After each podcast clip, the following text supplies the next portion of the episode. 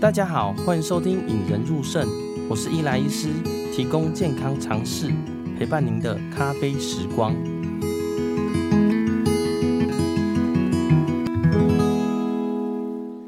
上一集介绍了低血氧啊，讲了说为什么会低血氧呢？跟血氧过低会怎么样？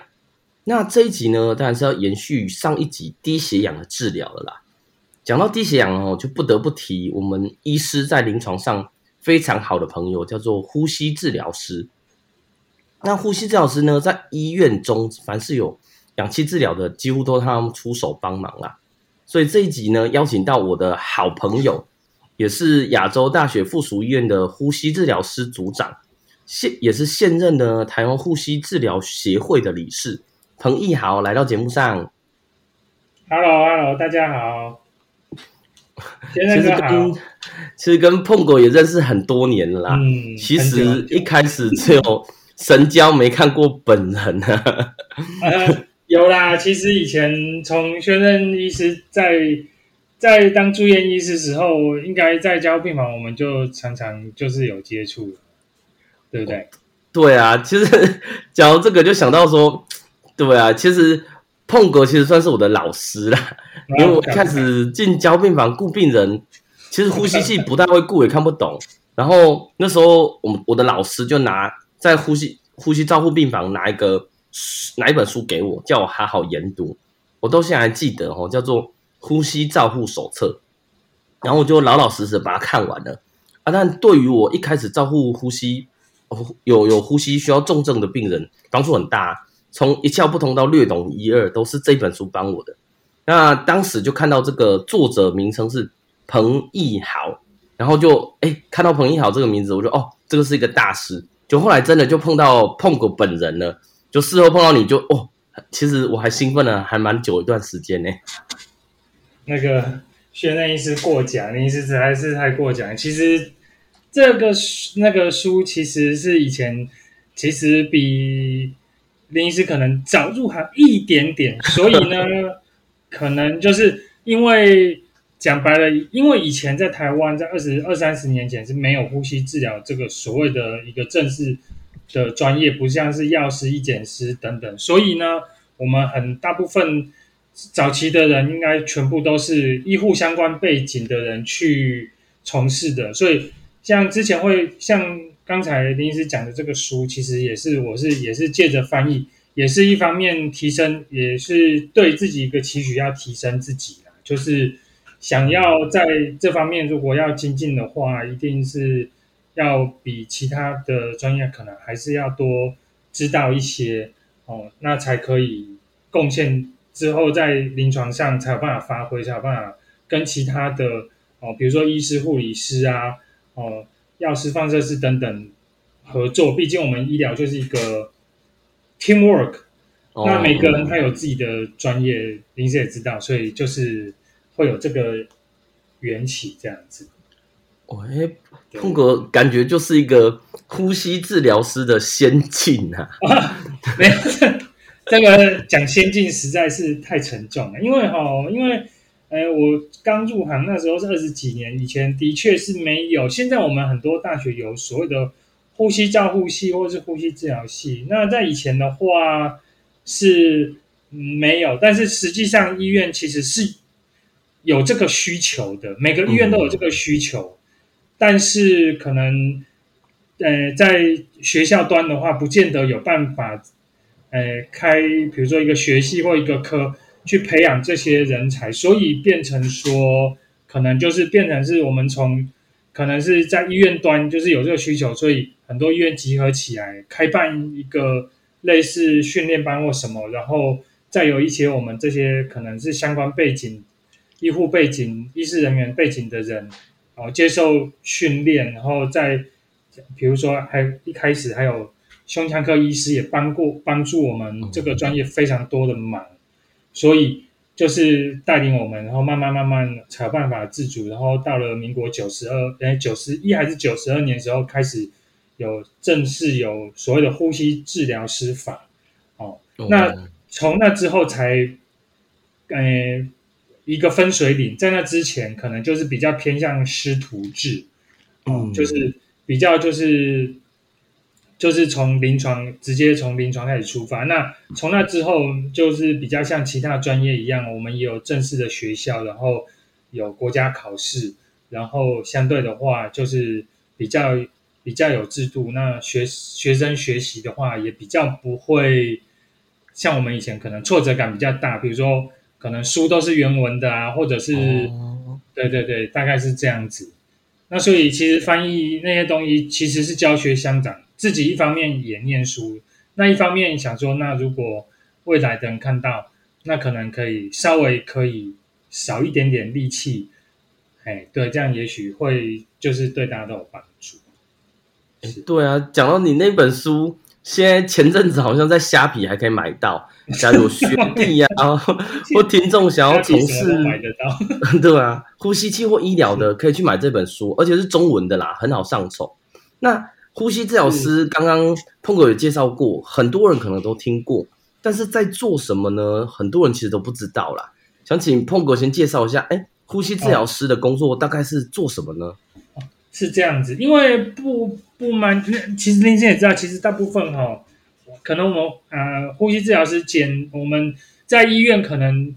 甚至如果各位观众有呃听众有去医院，可能甚至也不太常听到呼吸治疗师，因为我们彼此我们呃医师称呼我们或护理师称呼我们都叫 RT，比较简单两个字，因为是 respiratory therapist，就呼吸治疗师。所以常常叫 RT，其实那就是我们。那其实，嗯，一般呃社会大众比较少接触，是因为大部分可能我们直接我们 RT 直接面对的，呃，在医院上班。比如说以我是以重症加护病房，在一般医院来讲的话，可能最常跟我们讨论或是请教，我们会去请教的对象，通常都是呃医师或者是护理师会偏多。那可能，甚至有时候，比如说加护病房，有时候会客啊，干嘛？其实大部分都是医师或护理师出面。那其实在这之前，呃，举个例子好了，比如说如果有家人，比如说有，或者是看过连续剧，可能有一点印象。哦，如果病人，比如说呃比较重病，不见得是呼吸哦，可能他就是，也许是一个车祸啊、手术啊，哈，或者很重大的疾病，不管是内科、外科的，那。它影响到他呼吸功能的时候，医师都会就赶快紧急帮他插管。那所谓我们所谓俗称的插管，其实就是气管内管。那插完以后，哎，好像就是好像病人就是可能可以，哎哎，开始迈向复苏，可以比较哎比较 recover 这样子。那事实上，这个东西还是那个管子不是插完就没有事。通常就是比如说林医师在。哎，床边帮帮我们把管子插了以后，那个管子接到会接到一台我们叫做呼吸器，它就是一台机器。那是那个东西呢，就是有一些一些参数啊，什么氧气的浓度啊、压力等等。那我们借由调整这些，然后跟其他医护人员配合讨论，然后跟然后甚至有时候会教导病人，然后想办法要把那根管子。长期来看，还是要把它训练脱离掉，好让他度过这个，让病人度过这个最比较危急的状况，算是有点买时间这样子。嗯，对，所以那个机器可能就是比较我们会可能会比其他的专业要就熟悉蛮多，所以就是那在有经经有讨论，那我们就是每个专业在 teamwork，然后一起帮助病人这样。对，就是像刚碰哥讲的那个呼吸治疗师啊，大家最常见的呢，其实是呃，只要有呼吸治疗相关的，都是他们家的范畴嘛。那大家可能比较常见的就是，大家有去开刀或者看到别人去开刀过嘛。那他们要插完管之后呢，大部分都是哎，其实很多机器或者说病人插着管子的时候，他们呼吸治疗师可能还是要顾那个东西叫呼吸器。那这些东西呢，其实都是。哎，假如只是开刀几个小时，哎，他们的功能可能不大多。但是呢，假如说你是一个重症，那个肺炎啊，或者是一个呃败血症，你需要插管，有呃氧气治疗，很大量氧气治疗跟呼吸器的话，这时候都需要他们的介入啦。所以各位听众可能在医院呢，可能碰不大到，但是基本上有呼吸治疗的呃这个动作的话，几乎都要跟呼吸治疗师相关呐、啊。对，呃，有对对，林医师有讲到一个，帮我补充一个重点，就是说，因为就像比如说，单纯我们开刀也会有，但是开刀的话，通常呃，也许几个小时，大不了就是十几个小，十几个小时。哦，那如果但是像我们的工作范围，如果在加病房的话，这个这些急重症病人，他需要依依靠这个机器的时间，可能通常平均而言，可能都是一个礼拜、两个礼拜，甚至有更长。三四个礼拜都有，那这个中间，那比较要让他从完全依赖那个呼我们呼吸器，要到他完全脱离，或者是没有办法脱离的话，我们怎么样让病人生活比较，诶品质比较好，都是我们就是可以帮助病人的的方向这样子，对，嗯。我相信哦，其实很多工作大家都没想到是呼吸治疗师在做啦。哦。但是呢，讲到低血氧呢，就氧气过低，大家一定都很熟嘛。那讲到氧气过低呢，最直观就是想要氧气治疗。那氧气治疗呢，就是呼吸治疗师的专业啦。所以我们要先请教碰哥说，哎，什么是氧气治疗啦？哦，其实哈、哦，氧气治疗大家想说，我们大家都知道最简单的嘛，我们大家从小都听过生命三要素。阳光、空气、水嘛，那其实讲白了，阳光其实我们现在如果整天，比如说疫情期间整天耍废在家看追剧，可能几天一个礼拜没有晒太阳，其实好像也还好。对，那水你不喝就不行了，可能那宣任医师最最知道，水能水能几天不喝，可能一定会出问题。那空气呢，那就不是以天计算，不是以小时计算，那就是以分钟计算对，所以只要你超过五分钟，你吸不到氧气，大家偶尔可能会有被鱼刺给给到的经验啊，或者是呃，比如说学游泳的时候哦，被水呛到的经验，你就知道那个感受是很不一样的哦。所以这个就是空气它的。它的重要性，那为什么空气重要？就是因为我们一般吸的氧气就二十二十点九帕，我们拿二十一帕，大概五分之一，每分每秒钟呼进去的气，有五分之一是氧气。哦，那所谓的氧气治疗，其实讲白了很简单，就是给这个呃病人也好，就是呃呃呃大部分都是病人哦，就是比这个氧气浓度比这个二十帕。的氧气浓度更高，可能三十、四十、五十、六十，哦，甚至一百趴、一百 percent 的氧气的浓度。嗯、那当然，除了呃给他之外，那只借由什么东西给？那可能大部分可能，呃，听众一定你可能有看过一些本土剧呀、啊，或者是电影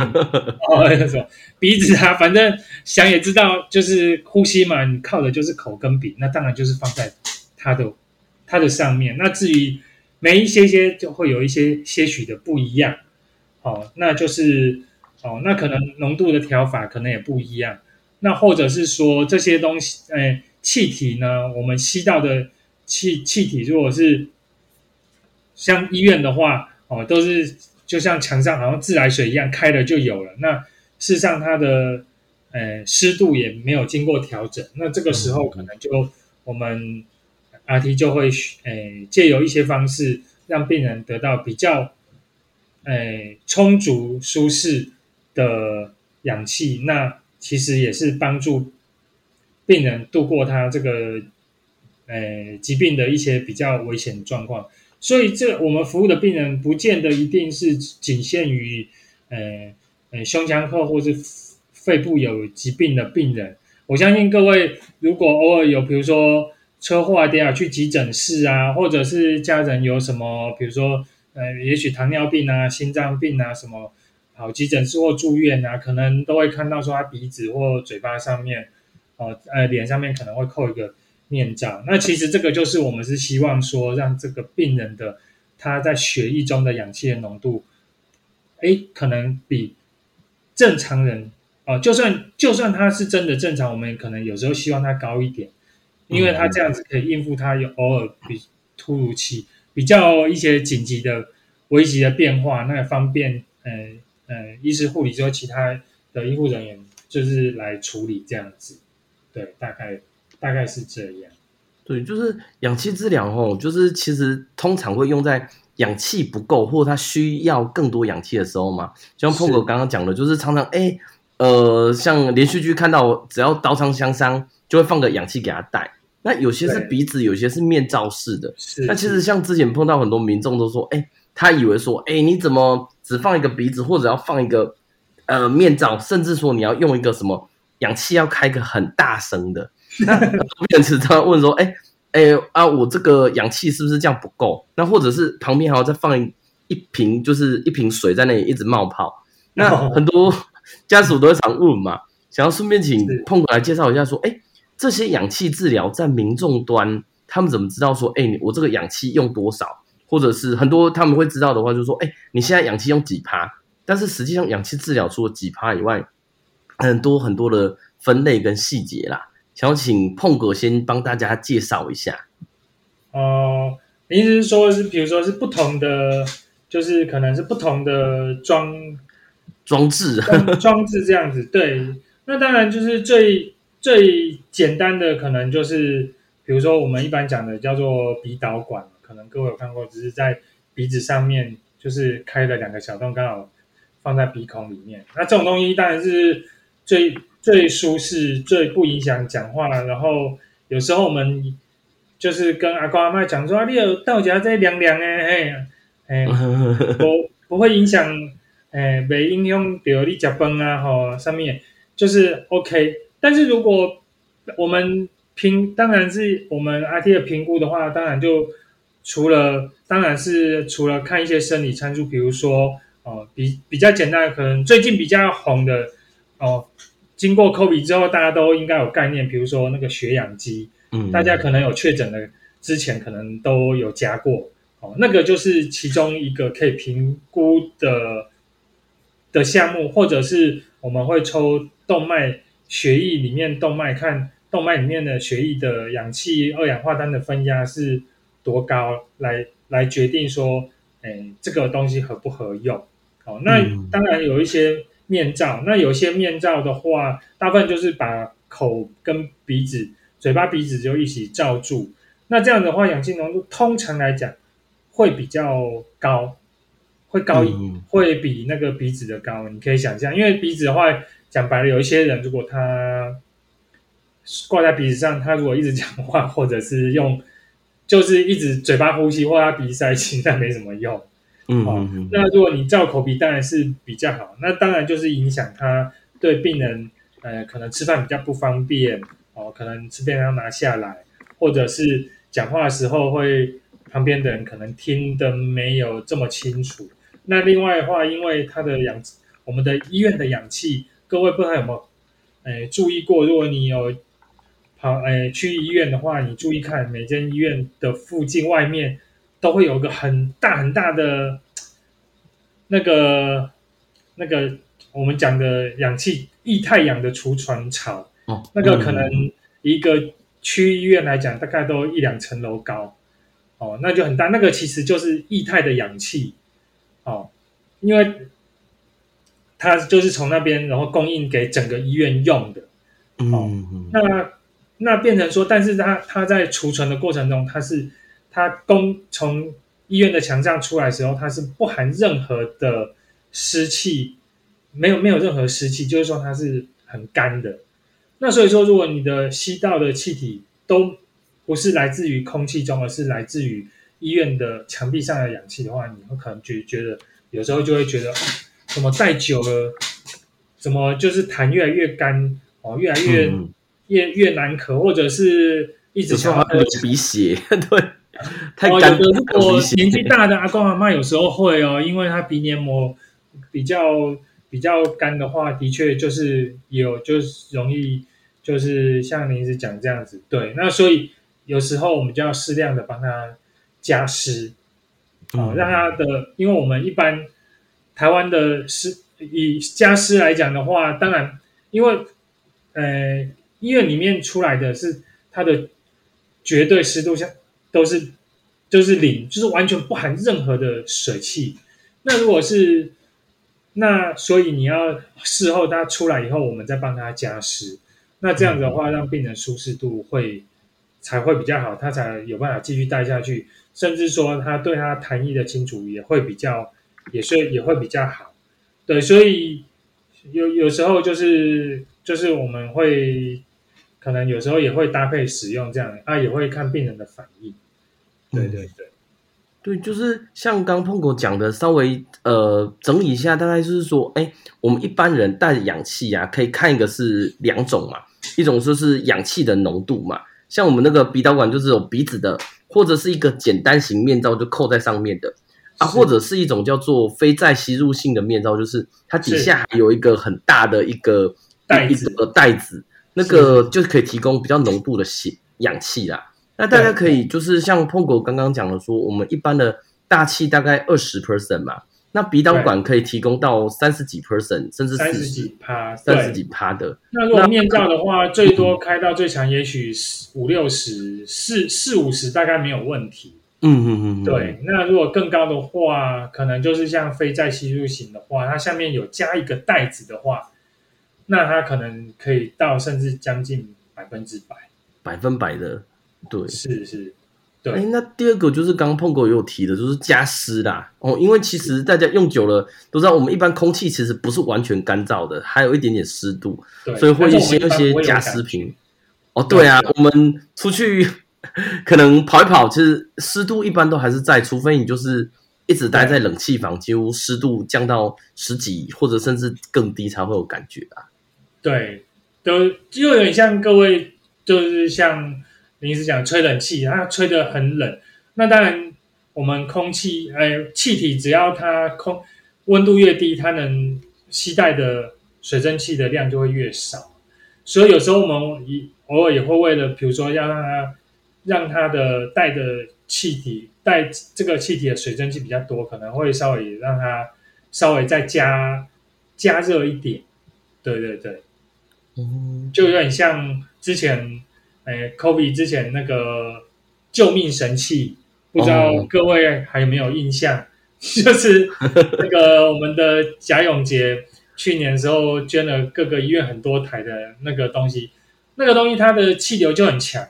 那在这么强的情况下，那你就不不可能说只是只加湿不加热，那一定要让它有一点温度，要不然的话，那个风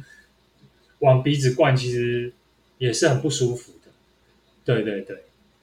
诶，讲那个救命神器，那因为我记得我以前住院医师时代啊，就是以前呃有阵子之前，那时候我好像还没听过这个救命神器的这个呃类似的氧气或者是呼吸器的这个东西。那可以请碰哥介绍一下，诶，所谓救命神器，它跟我们一般的呃呃我们的鼻导管啊，或者是呃面罩式的啊，或非吸入性面罩。主要差别在哪里？为什么它可以说号称到救命这两个字啊？这个我觉得其实，呃，也拜这波疫情所赐哦。这个东西我先讲，我个人是觉得，其实应该不止我个人，包括我们，呃，我们同才的 RT 或者是胸腔科医师都觉得，救命神器这个是有点言过其实啊。它应该是说每个东西它。被设计出来都有它很最适合的地方，是也许其他的呃装备没有办法取代的。这个我是是是表示赞同，但是他没有办法说，哎，比如说刚才我们一开始讲的哦，插管哦，用接呼吸器，如果都可以避免，就是完全可以避免掉，那我觉得这个就是有点言过其言过其实。嗯，那。先讲这个东西，其实哦很早呢。我第一次看到它的时候，其实，在八仙尘爆的时候，那个时候就看过了。不过因为比较比较少，因为那我我在中部的医院服务嘛。那其实八仙尘爆那个时候，不知道大家临什么印象？可能要 Google 一下，我猜可能八九年哦，可能有、欸、有段时间哦，有对 对，然后。所以那个时候就是很多，就是因为他因为很多呃，之所以会用，是因为它烧烫伤。那基本上它肺部可能也因为因为我们讲的 inhalation burn，就是它吸一些比较热的气体，它对它肺已经伤害，甚至比较久的话，有一些纤维化，所以它需要用比较高的氧气。那那甚至有需要用到一些压力，就是比如说正压面罩式的正压呼吸器等等，哦，甚至插管。那插管的病人，我们撇除不管，如果要该插管的，是一定要还是要用插管的方式来给他那个呼吸的支持。那某一些部部分病人是可能戴面罩可以，但是那个时候因为八仙城爆关系，因为你知道他那个我看过病人，就是整个脸都已经就是真的是很惨。你你如果再扣一个东西上去，其实对对他来讲也是。对他的伤口是非常的哦，因为脸都灼伤了嘛，对，他已经这个东西，他就会皮肤已经不完整了，对，已经不完整了。其实这些人他们也是，对啊，也是蛮辛苦的。所以说，哎，我们才会想说，哎，有有厂商那时候跟我们讲说有这个东西，我们去找，然后真的请厂商来帮我们，哎，就是来做，我们来去试验，帮他带。但帮这些病人试用，觉得哎，效果还就是还不错啦。对，嗯、就是某些，当然就是就像任何的临床上任何的，不管是药物啊处置也好，就是你有找到它这个它适合的族群的话，其实是有帮助的。所以那时候我就觉得，哎，这个东西其实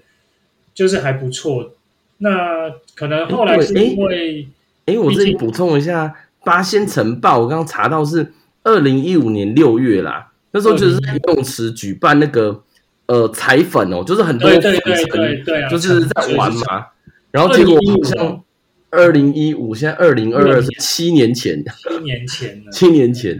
啊，然后他当彩粉跑到舞台上嘛，然后就被灯泡引燃，就是瞬间爆炸。所以很多很多人其实除了就是。皮肤灼伤以外，大家知道吸入的那个气体很高温，所以就对于我们的呼吸道也有非常大的伤害啦。对，所以应该是那时候，诶，碰口说的就是那时候救命神器就开始用了嘛，对不对？对对对对对，就是各位可能哎，延续林师讲的这个，就是大家知道说，比如说你看，其实我们肺部是一个很相对也是很脆弱的。一个器官呐、啊，因为你想想看，这个肺泡，各位可能没有办法想象，这个肺泡如果我们体内一个正常成人的肺泡，把它如果全部，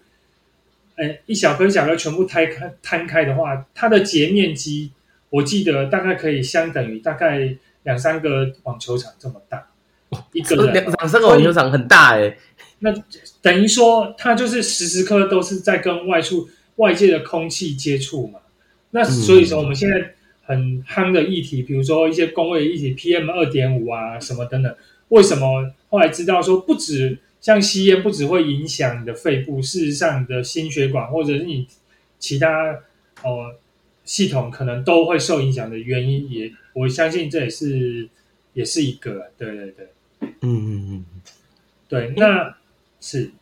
哎，那刚刚提到说那个救命神器，像八仙尘爆，是因为那个皮肤溃烂嘛？啊，呼吸道也需要一个呃大量的高浓度氧气跟压力吹进去。那像这次的那个 COVID nineteen，就是 COVID 这次的肺炎，呃，救命神器它能做到哪个程度，或是为什么会对这一群人有好处呢？哦，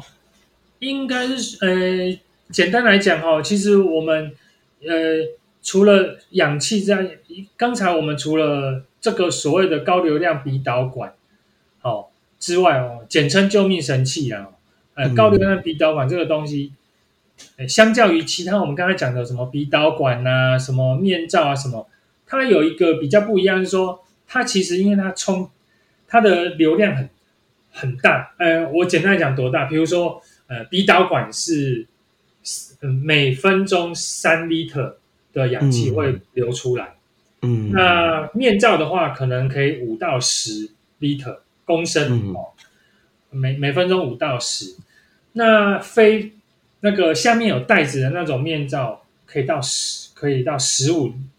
呃 liter per minute，就是每分钟十五公升。嗯，那像但是像这个的话呢，呃高流量鼻导管，顾名思义，那个高流量它就是可以到四十五十，哦，这么高哦，对，就是直接一直冲这种感觉，对，就是往你的鼻子冲。那各位不要在家自己试哦，拿那个什么东西上，那个那个鼻子会流血。哦。那我想说，哎，奇怪，那为什么这个没有听过有人流血？那个重点就来了，那就是因为你想想看，它这么这么大冲冲对这个鼻腔冲击这么大，那它就是需要，因为那就变成我们鼻腔也是很脆弱，都很多微血管，它如果这么干的话，它一定就是有可能会受损，所以呢。这个时候，这个气体的加湿，刚才讲的加湿就很重要。那你光加湿又没有用。你如果是同样的室温，比如说我现在在室内是二十五度 C，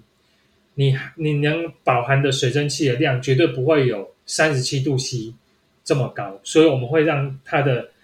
吸病人吸到的气体再加温到更高哦，三十五、三十七，就是相当于几几乎就接近我们自己的体温了，它才有办法打和。达到几几乎接近比较饱和，很饱，诶，可能八十到一百帕差不多的那个那个饱和的量，它才不会让鼻腔受损。那那这么高的流量冲进去之后，除了氧气的浓度之外，它的氧气浓度其实严格来讲，诶，可能不算高哦，可能只有五六十趴。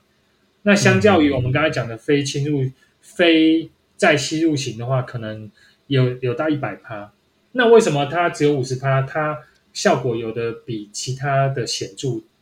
那这个原因就是因为它，你想它一直冲，它其实还等于说它产生了间接产生那个气体一直冲，它有一个压力，那就有点像，好像你知道我们大家都知道我们的肺泡其实就肺泡，简单讲就是。气球嘛，气球很多很多很多，嗯，肉眼看不到的气球，只有显微镜下才能看到那些气球。但是它本质上它就是气球，嗯、气球就是它末端是，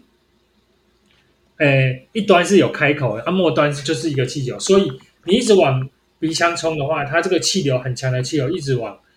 经过你的声带从主支主呃气管支气管一直到肺泡一直冲下去，那其实。相对上来讲，可以让这个理论上来讲，让这个肺泡呢可以撑的稍微再大一点点。哦、那这个大一点，对有有些病人来来讲，它就很重要了，因为这些微血管，哎，这些肺泡，它的隔壁隔着很很细很细一层膜，它的隔壁就是，哎，微血管。微血管的话，它就是负责，呃。肺泡的气体交换的，所以你如果让那个气球冲得越饱，那它是不是跟它隔壁的微血管，它接触的面积可能就会越大？那接触面积越大的话，那氧气就越越有利于这些肺泡里面的氧气，经由充饱的肺泡，然后再经由扩散，然后传送到他隔壁的呃肺的微血管里面去，然后才进到我们。才再经由心脏达到全身，然后让这个低血呢低低血氧，就是我们之前讲低血氧的状态呢，就是会比较改善。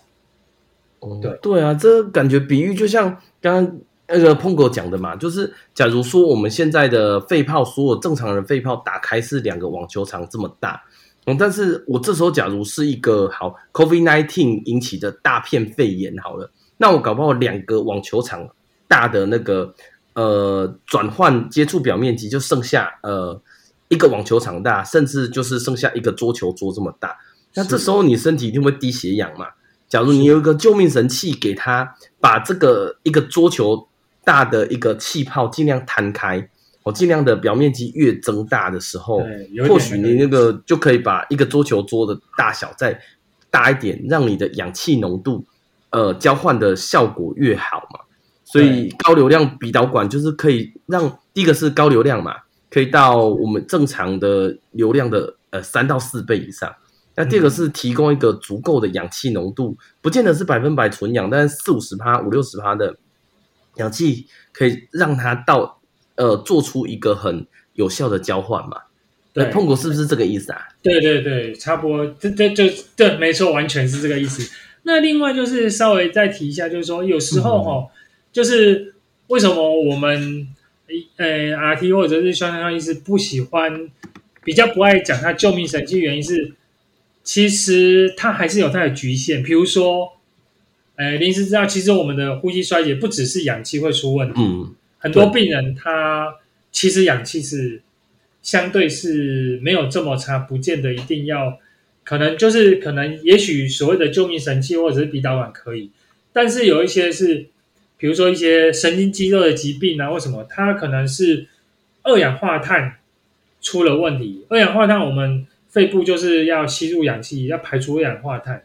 那有些是它二氧化碳没有办法排出，那可能这个时候呢，可能对于这种高流量鼻导管来讲，可能。它就比较没有那么的适用，所以这个时候就可能要靠我们临床的评估，从不管从影像上，或是呃实验室的数据上，然后病人我们实际的观察上，哦，一些生理参数上去去判断说，哎，去大概，哎哎帮他适合，帮他选择比较适合的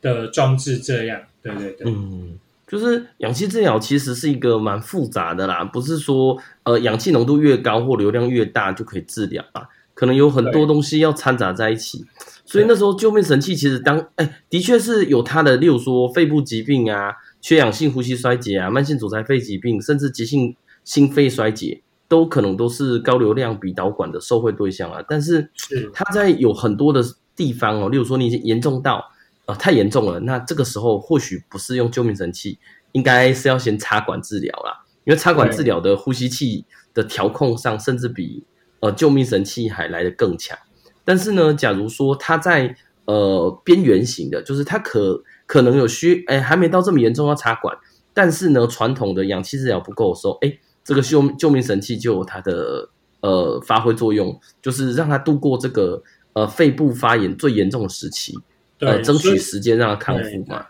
对，所以平心而论，站在我们，我相信林师也是跟我们一样，我们医护人员其实都是希望手上有越多种武器，我们越越越容易面对临床的各种状况。所以我其实也还是蛮乐见说，哎，我们现在至少 RT 哦，医师们都有多一个选择哦，可以让我们手上又多了一个选择，可以在。就是在面对病人的时候，比较不会像以前，哎，对，武器越多，但当然我们面对这个，哎，疾病的时候，就还是会比较比较能够，哎，解帮病人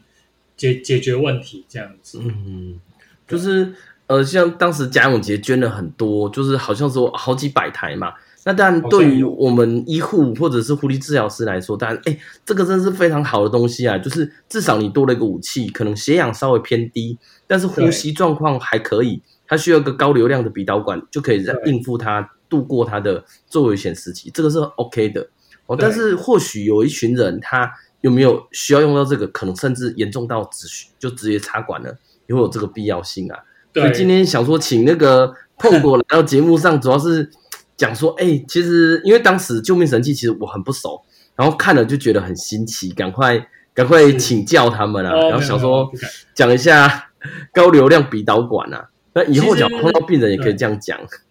啊。对对对对、哦、对，因为我觉得其实就是回归，其实我林师应该也同意，就是说，其实我们面对任何病人，我们。呃，应该是以病人为本为为出发。我们通常，呃，不是通常，一定不会说为了用而用。那如果说真的觉得这个不适合的话，也许他早一点插管，甚可能也许会比较好。那有一些是，哎，真的没有需要到到这么严重的程度。那其实高流量鼻导管就是让我们医护人员多一个选择。我觉得就是的确是一个还算是加分就对了。对对对对，假如下次有那个病人问到这个，我也可以稍微回答一，就略答一二啊，因为 有比较了解了。那有兴趣的朋友们也可以到我们引人入胜 FB 粉丝团呃下载这一集的呃图跟文啦，或者来我们的网站上，我会把链接放到呃呃粉丝专业或者是 Podcast 的 Show Note。假如希望我们节目呢，也希望大家可以在 Apple Podcast 留下五颗星跟你的评论。其实大家鼓励对我们都很重要啊，因为有时候做的很累吼，看到大家留言，你会比较继续做下去的动力啦。那今天谢谢碰果来到节目上啊，以后谢谢谢谢，要多多跟你请教呼吸器的一些奥秘。其实我们 RT 最需要就是医师们的、护理师们的支持，可以让我们就是。工作有成就感，其实啊，对啊，感谢的话可能太客套，好像在 podcast 啊说很乱，但是我相信，对啊，林医师平常在加护病房也帮我们很多嘛，对，对，好哦，好哦，那谢谢大家，再见，好，拜拜，拜拜，让我们培养胜利思维，拥有幸福人生。